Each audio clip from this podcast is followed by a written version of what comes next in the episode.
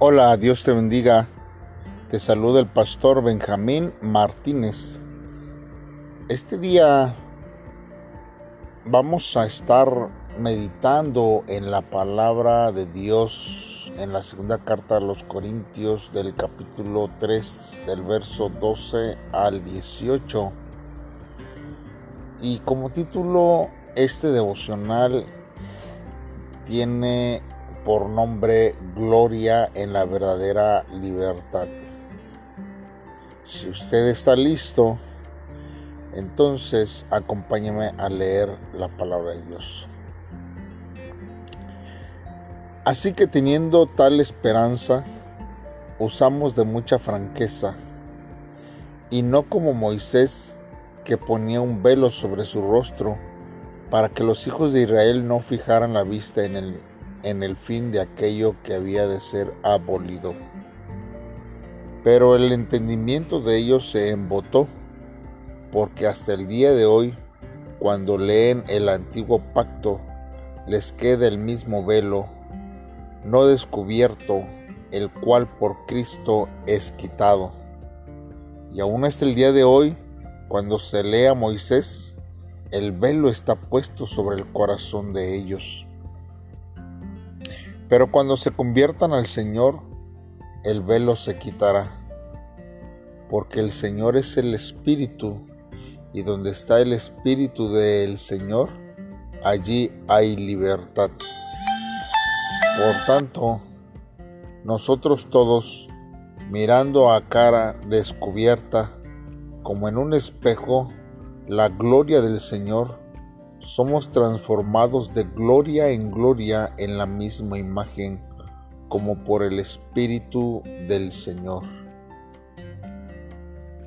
Bien hermanos, pues vamos a estar meditando en estos versículos de la palabra de nuestro Dios. Nosotros este, vemos, hermanos, que el apóstol Pablo anuncia con certeza la esperanza del glorioso ministerio de justificación. Se trata de la esperanza de la libertad que trae el Señor Jesucristo. Porque la gloria en el rostro de Moisés solamente fue temporal y esto, hermano, nos indica que es una sombra de aquello que había de desaparecer. Así como desapareció la ley. Moisés, hermanos, tuvo que poner un velo sobre su rostro para que el pueblo no viera la gloria que él reflejaba. Pero el apóstol Pablo entiende este velo como la ignorancia espiritual y el conocimiento limitado de el hombre. Y señala que incluso en el Nuevo Testamento algunos han endurecido su corazón, pero no, no interpretar, hermanos, correctamente el Antiguo Testamento. Y esto, hermanos, desaparecerá, hermanos, en Cristo quien vino a perfeccionar la ley. Y solo por medio de Jesús, hermano, nosotros podemos comprender correctamente el espíritu y la esencia de la ley para nuestra vida. Pues nosotros ya no vivimos conforme a la ley, sino estamos bajo el espíritu. Por eso es que el Espíritu Santo es el que nos guía cada día, paso a paso. Y es a Él a quien nosotros tenemos que acudir en los momentos de dificultad, porque ahí nosotros nos vamos a dar cuenta cuando nos equivocamos, ya que Él nos redarguye nuestra vida y nuestro corazón para que nosotros podamos entender y ver cuando estamos haciendo algo que no es correcto y que no le agrada a Dios. Por eso, hermanos, quien no conoce a, Jesucristo tiene un velo en su corazón. Hay algo que le obstruye, que no le deja ver las cosas que Dios está mostrando, pero esto es a través de nuestro Señor Jesucristo. Y Él como Hijo de, de Dios vino a perfeccionar la ley. Y es necesario, hermanos, que dicho vero sea quitado a cualquier hermano que se convierta al Señor, el velo le será quitado y al fin podrá entender correctamente tanto el Antiguo Testamento como el Nuevo y él podrá ver las maravillas de Dios en su vida. La característica, hermanos, de los que son convertidos es la libertad de la que gozan Por eso nosotros tenemos que ver, hermanos, que la libertad solamente viene a través del Señor Jesucristo. El que cree en Cristo y ha recibido la salvación es libre de la condenación de la ley por obra del Espíritu Santo.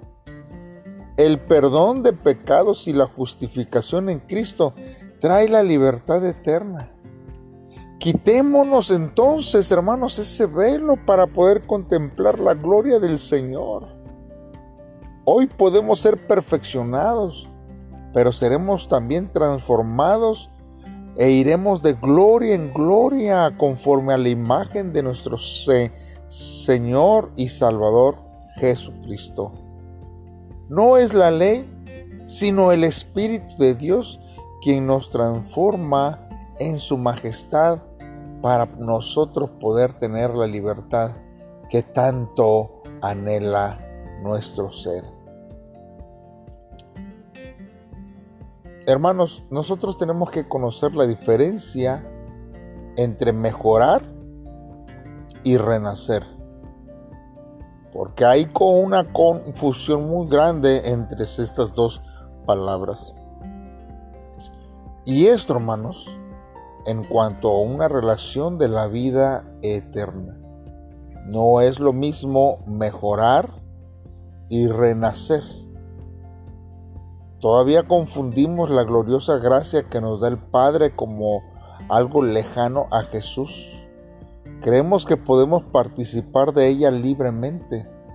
Así como el joven rico fue a ver a Jesús y le preguntó, ¿Qué tenía que hacer para conseguir la vida eterna? Lo encontramos en Lucas eh, capítulo 18, verso 18. Nosotros también cometemos usualmente el error de acercarnos al Señor de esta manera. ¿Qué debo hacer para tener algo? ¿Qué debo hacer para madurar espiritualmente? ¿Qué debo hacer para ser una persona más valiosa? Todas esas preguntas son para mejorar.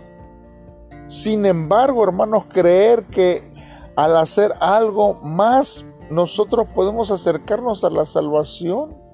Y es una confusión y un malentendido, ya que la vida eterna no es mejorar. Obtener, hermanos, la vida eterna, es decir, volver a nacer, no significa subir nuestro ego de categoría agregándole algo adicional a nuestro estado actual. Por lo contrario, se traduce en ser crucificados en la cruz. La vida eterna no es mejorar, sino que es morir y volver a nacer.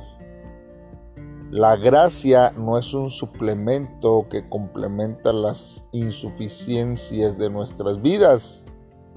Es el poder de Dios que cubre por completo cada una de ellas, de quienes son débiles y pobres como una vasija de barro. Ser parte de la gloriosa familia de Dios no es algo que el hombre pueda hacer o merecer sino que es un milagro que viene únicamente de, parte del Padre.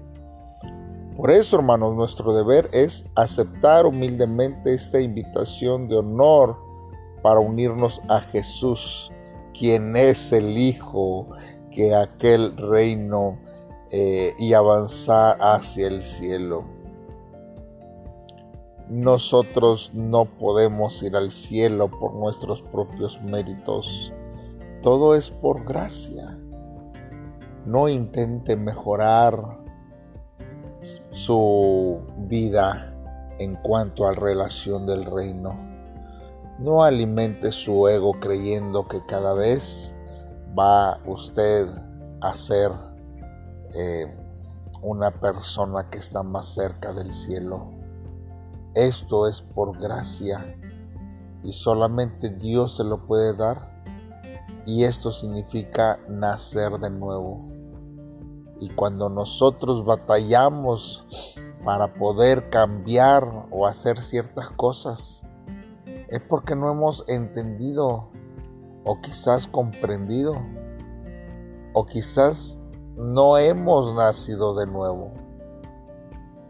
Porque la Biblia dice que he aquí, dice, Dios hace todas las cosas nuevas.